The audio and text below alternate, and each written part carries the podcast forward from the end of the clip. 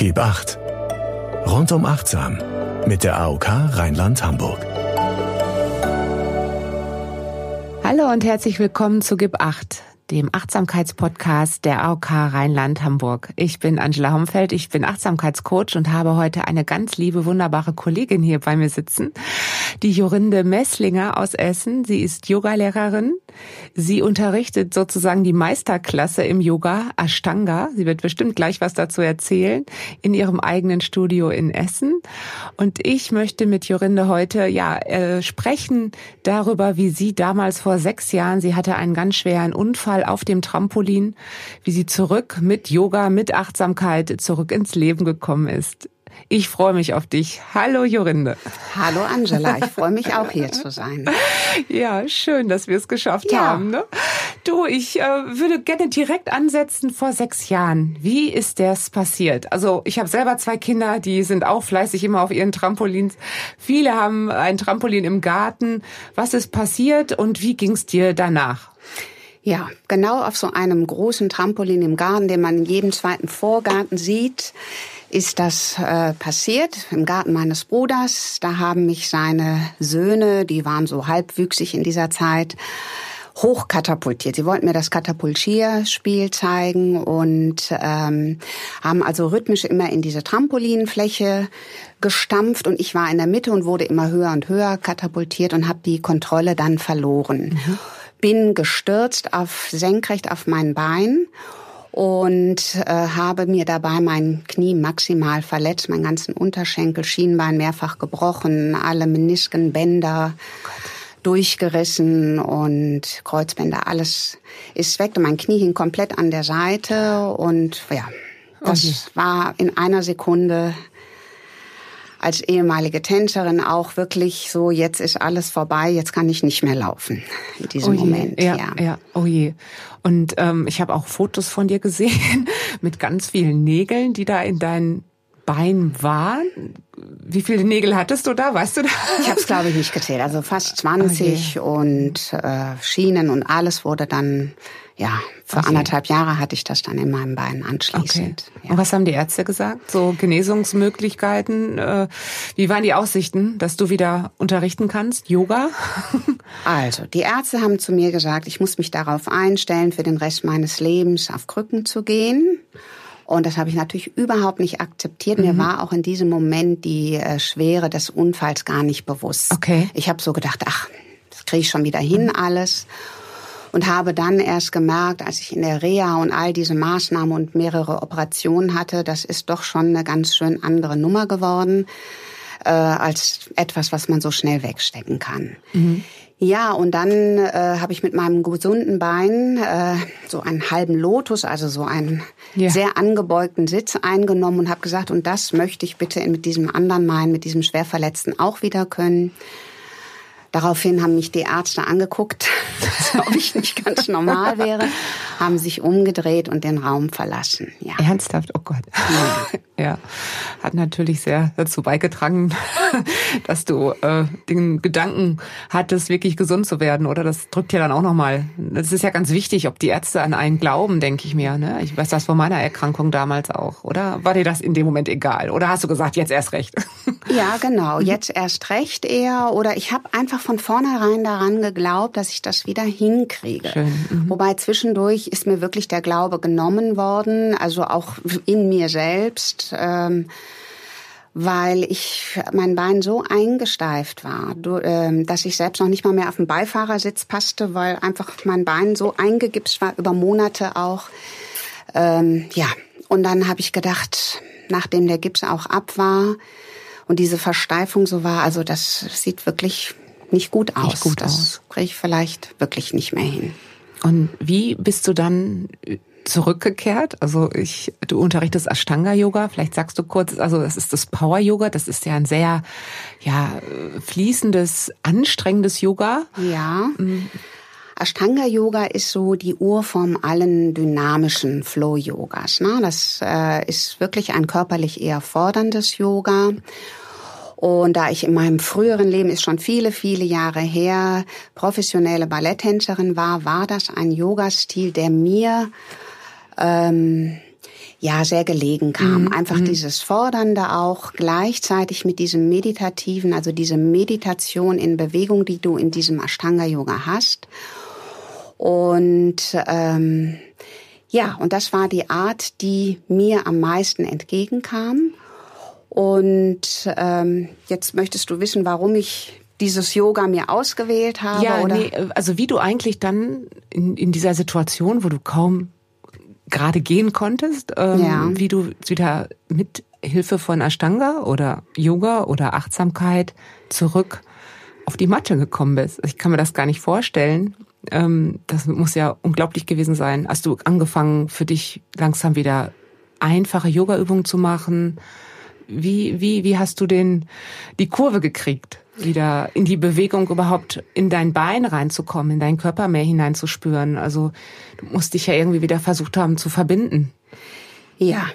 Ich habe eigentlich versucht, von Anfang an diese Verbindung nicht zu verlieren. Mhm. Aber es ist äh, wirklich sehr, sehr schwer gewesen, weil ich schon in der Reha war mit diesen ganzen Knietap-Damen, die äh, künstliche Knie hatten und Hüften hatten und ich konnte wesentlich weniger als diese Damen. Ich war professionelle Tänzerin, mhm.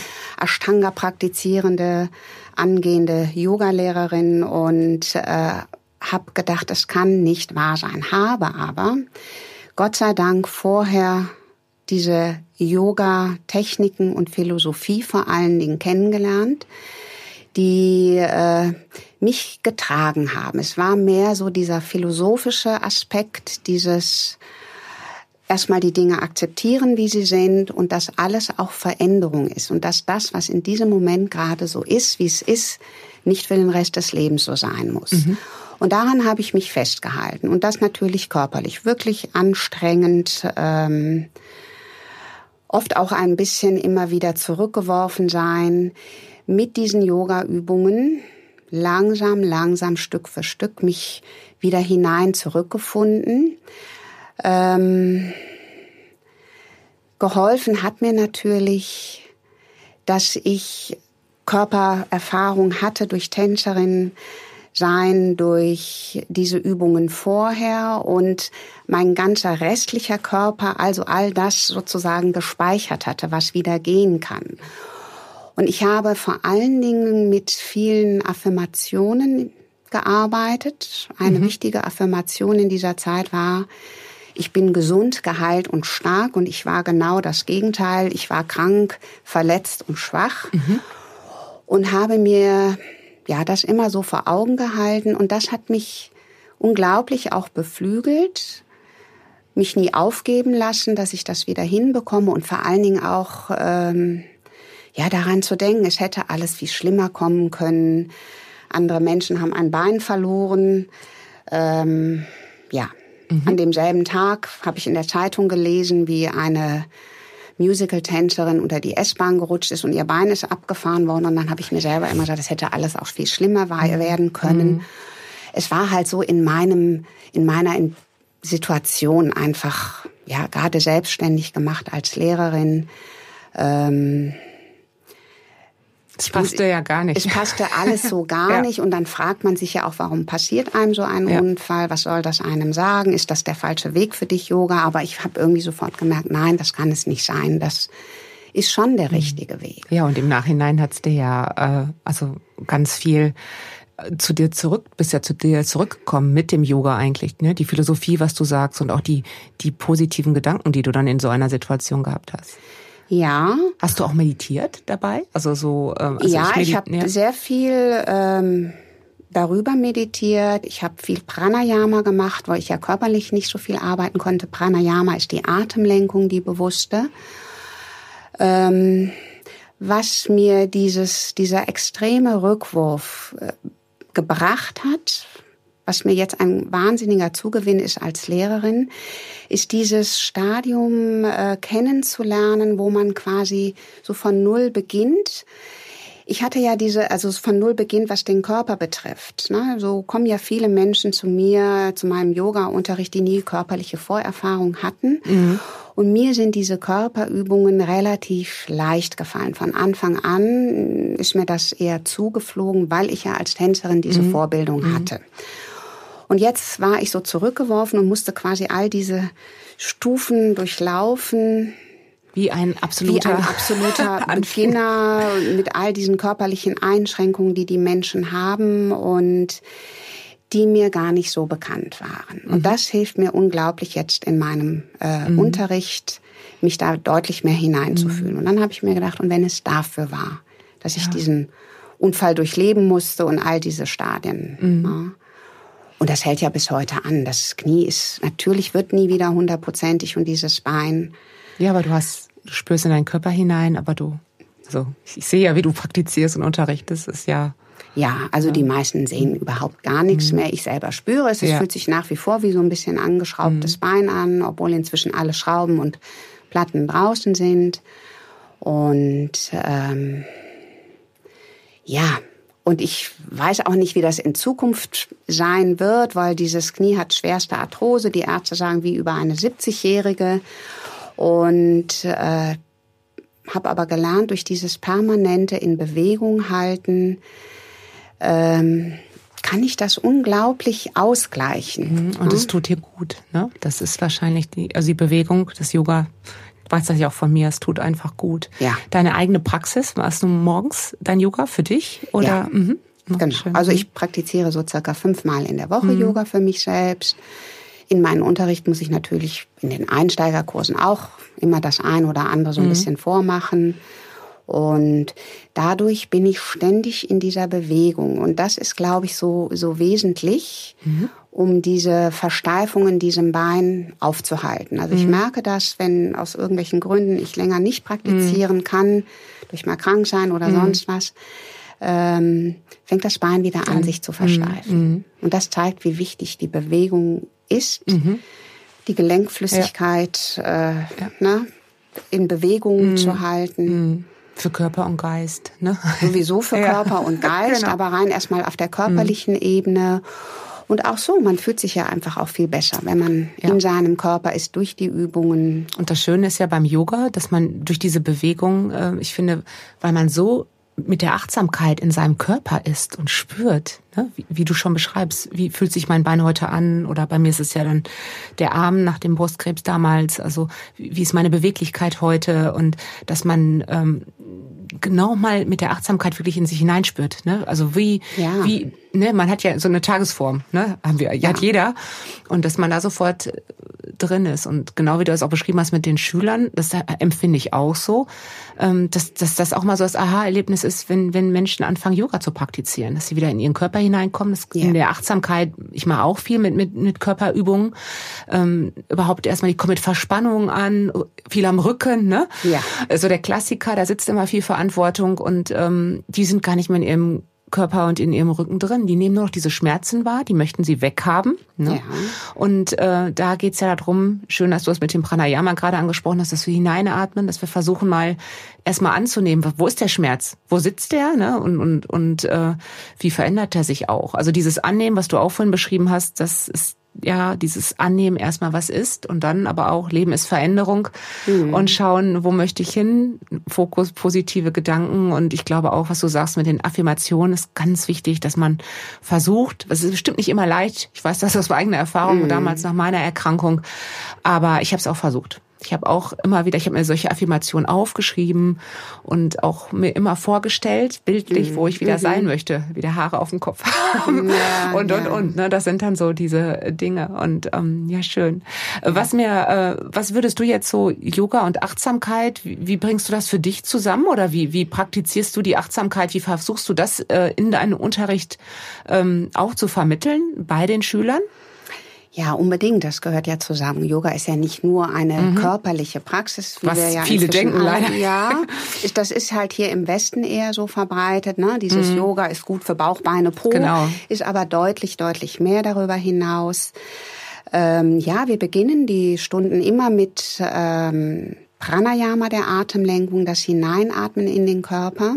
Als Anker auch, um ganz präsent ja, zu sein. Ja, ne? um in, mhm. in, in, der Gegenwart mhm. anzukommen. Ne? Die Leute kommen von ihrem Alltag mhm. herein, ähm, müssen aktiv sein und alles und plötzlich sitzen sie auf ihrem Meditationskissen und äh, der Atem ist so ein wunderbares Hilfsmittel, sich zu zentrieren in diesem Moment hier auf diesem Kissen in diesem Raum anzukommen, nach innen zu schauen. Genau, ja? Und wunderbar. da Mhm. fordere ich die Leute auch immer dazu auf, achtsam auf den Atem äh, zu achten, der in diesem Moment ist, bevor wir dann anfangen, den Atem ähm, zu beeinflussen. Wir Menschen sind ja die einzigen Lebewesen, die den Atem bewusst beeinflussen können. Ne? Die Tiere atmen zwar auch schneller, langsamer, hecheln und so weiter, aber wir können den Atem lenken Ja. und sogar anhalten. Ne? Und je langsamer der Atem, desto ruhiger der Herzschlag. Das ist stressreduzierend. Und je entspannter, sagt man ja, ist Ja. dann auch, auch ne, Muskulatur. Ja, genau. So, so beginnen wir und dann singen wir ja auch Mantren im Ashtanga-Yoga, äh, summen oder chanten dieses Om, was den ganzen Körper vibrieren lässt. Einfach dieses Spüren und das ist das, was äh, Was Achtsamkeit auch ausmacht. Genau. Ne? Ja. Die Menschen ähm, agieren halt den ganzen Tag und hören nicht so auf sich. Und das Ja. ist dann, ja, die In dem Achtsamkeit. Moment hören sie auf sich. Ja. das hast du schön gesagt. Ja, Ja, genau. Mhm. Ja, ja. Genau, und dann kommt es zu diesen dynamischen Mhm. Yoga-Übungen und das wird ja begleitet durch eine spezielle Atemtechnik, Mhm. diese Ujjayi-Atmung, eine hörbare Atmung. Aus der Kehle heraus. ist die, Genau, ne? Mhm. die auch sowas wie Meditation dann in Bewegung verursacht, Mhm. auch wenn die äh, Bewegungen halt teilweise sehr anstrengend sein können, Mhm. teilweise auch akrobatisch. Aber durch diesen roten Leitfaden des tiefen, hörbaren Atems, ist ja auch eine Technik, die mehr Sauerstoff in das Blut transportiert und die Muskulatur rein körperlich erwärmt, ist eine Achtsamkeit in diesem Moment da in diesen Räumen. Ne? Und dann beenden wir ja eine Yoga-Praxis immer mit dieser bewussten Entspannung am Ende, die ich meistens auch so ein bisschen anleite und enden mit einer, ja, kleinen Meditation. Ich nenne das immer Konzentration. Das ist die Vorstufe der Meditation Dharana, wo die Leute darauf, äh, daran angehalten werden, sich für einen Moment ganz und gar auf etwas ihrer Wahl oder was ihnen am Herzen liegt einzulassen, sich was auszusuchen, was sie gerade beschäftigt, Sich Zeit zu nehmen. Mal. sich Zeit zu nehmen, achtsam zu sein, auch überhaupt schön. in sich reinzuhören. Was, was ist mein jetziger Wunsch vielleicht? Was möchte ich verändern? Und diese Zeit nimmt man sich ja so im Alltag wenig. Ja, und dann kommt auch immer ganz viel Dankbarkeit, ne? Also das ist kenne ich auch immer nach solchen Einheiten. Die Leute sind dann alle so ein bisschen, ja, wirken dankbarer, beseelt, dass sie sich die Zeit genommen haben. Ne? Was ich super finde, ist, du machst auch was mit Kindern. Ich werde auch immer angesprochen, wo gibt's denn Kinder-Yoga? Und äh, wir haben ja auch bei der AOK Rheinland-Hamburg haben wir wunderbare Meditation jetzt auch gemacht für Kinder, also die Kinder mitmachen können zum Entspannen, wenn sie Ängste haben oder wenn sie sich gestresst fühlen, beispielsweise von der Schule oder auch von Freizeitterminen oder von Handy etc. Ähm, wie sind deine Erfahrungen mit den Kindern? Lassen die sich darauf ein? Ich, ich finde, ich bin ein totaler Fan davon. Ich habe ja auch zwei Kinder. Und ähm, wie, wie ist du der Zugang so? Machst du da eher so was Spielerisches? Wie alt sind die Kinder und mehr davon? Oder Ja. wie würdest du sagen? Oder ist es schwierig? Weil ich weiß, viele Yoga-Lehrer sind da eher vorsichtig, weil es halt auch anstrengend ist, weil halt Kinder nicht so zur Ruhe kommen können, Ja, so schnell wie die Erwachsenen, ne? Ja. Weil sie halt noch nicht so im Kopf sind. Deswegen ist so, wie ist, wie ist so deine Erfahrung da? Ja, grundsätzlich ist Kinder-Yoga immer anstrengender zu unterrichten als Erwachsenen-Yoga, ähm, aber auch wunderbar bezaubernd. Also ich unterrichte Kinder sowohl im Kindergartenalter als auch im Grundschulalter. Kindergartenalter heißt wirklich, meine jüngsten Schüler sind manchmal zweieinhalb Jahre. Und der große Unterschied ist erstmal, äh, dass du natürlich diese Übungen, die Asanas, mit den Kindern überhaupt nicht lange halten kannst. Also du gehst das sehr spielerisch an. Es ist meistens eingebettet in ein Thema, eine Geschichte. Und ähm, ich mache es auch eher kreativ, so dass die Kinder auch eigene Übungen entwickeln können, dass ich ein Thema gebe und Tiere und wir sind heute alle die Wassertiere und dann kommen die tollsten Übungen dabei heraus. Generell, die Kinder haben unglaublich Freude daran, sich zu bewegen, kreativ zu sein und ähm, Auch auszuprobieren, ne? Oder? ja, vor allen Dingen auszuprobieren und ähm, hören gerne auch Geschichten dazu. Ja, auch mhm. Fantasiereisen, die ich dann spontan eigentlich immer äh, entwickle. Also ich habe da nie etwas, was ich mhm. lese, sondern ich erzähle zu dem Thema, was weiß ich, der Meeresgott jetzt gerade, wenn wir die Wassertiere machen und er alle zum Geburtstag einlädt oder so. Und dann kommen die tollsten äh, Ideen von den Kindern noch dazu. Ja, die Grundschulkinder, du merkst schon deutlich, wenn die dann erst zu mir kommen, dass die Beweglichkeit, diese natürliche Beweglichkeit, die die Kinder mit sich bringen, ja. da schon langsam verloren mhm. geht. So. Und deswegen finde ich so wichtig, dass man das fördert. Mhm. Mhm. Genau in, ja, in dieser Zeit. Eigentlich mhm. beginnt das schon mit dem fünften, sechsten Lebensjahr, dass diese natürliche Beweglichkeit nachlässt. Mhm. Stelle ich immer mhm. wieder mhm. überraschend fest. Es mhm. gibt immer Ausnahmen, das ist klar, ja, ja. aber so allgemein gesehen mhm. schon, ja. Deswegen, ja, das. Und, und von der Entspannung, also bekommst du die Grundschulkinder dann auch in so eine meditative, achtsame äh, Haltung, dass du nur Meditation, dass sie wirklich so sagen, ich leg mich jetzt mal fünf Minuten auf die Matte, entspann mich, Möchten, das ist, das ist eher schwierig. ja. Bei Geschichten geht das. Mhm. Geschichten, genau, ich erzähle oder vorlese. So. Ne? Mhm. Ach, schön. Mhm. Da äh, hören Sie dann zu. Da kommen die zur Ruhe. Mhm. Mhm. Die Ruhe ist nicht so wie bei den Erwachsenen, das ist klar, aber ähm, das ist auch ja unterschiedlich. Also schon äh, Geschichten lässt die Kinder zur Ruhe mhm. bringen und Klangschalen. Das mhm. merke ich auch. Also ich arbeite mit Klangschalen, mhm. lege die dann Schön. auf, mhm. dann singe ich Mantren dazu und in dem Moment ist plötzlich wie umgewandelt die Stimme Ach, in diesem ja. Raum. Mhm. Ach, dann schön. ist also Gesang und Geschichten beruhigen. Mhm. Mhm. Nicht Worte und jetzt seid mal ruhig und jetzt mhm. setzt euch und jetzt hört das mal auf und so weiter, sondern in dem mhm. Moment, wenn es unruhig wird und ich fange ein Mantra an zu singen, ändert sich komplett die ganze die Stimmung. ganze Stimmung. Mhm. Ne? Auch schön. Auch das mhm. hört sich gut an.